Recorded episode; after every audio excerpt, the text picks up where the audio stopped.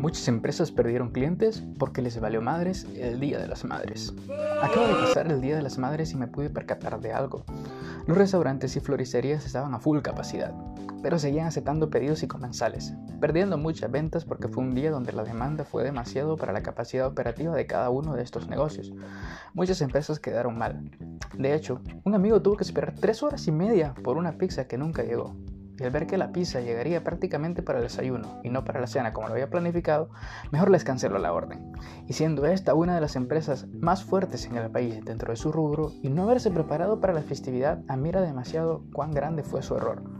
Otro ejemplo que se viralizó en redes sociales es el caso de una floristería que le habían encargado un arreglo de 100 dólares a una hora específica y cuando la cliente llegó por él no estaba disponible.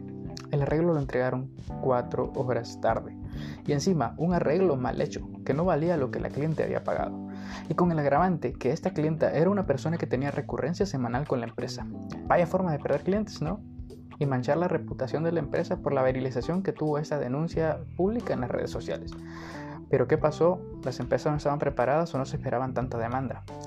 La demanda, la verdad, era de esperarse, era una festividad especial, el día que se dedica especialmente a agasajar a las madres, y aunque irresponsablemente los demás días no se haga, y sumándole que después de un año difícil donde no se pudo celebrar como hubiésemos gustado, este año no se perdería la oportunidad de festejar y de tener un año más a nuestras madres con nosotros.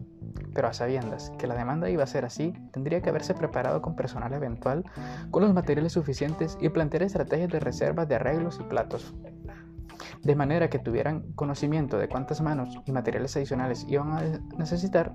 De ser así, no hubieran colapsado tal como sucedió. Ese día nos deja grandes enseñanzas a nivel empresarial, ya que nos da la pauta de que tener muchas ventas no es sinónimo de éxito. Si no estás haciendo la demanda de tus clientes y de paso estás llevándote contigo la reputación de tu empresa, es más valioso decir, estimado usuario, no podemos hacernos cargo de su pedido porque estamos full capacidad que decir, estimado usuario, nos gustaría que nos espere tres horas más para poder hacer llegar sus pedidos. Esa es una de las maneras más comunes para perder cliente. Hasta aquí mi reflexión.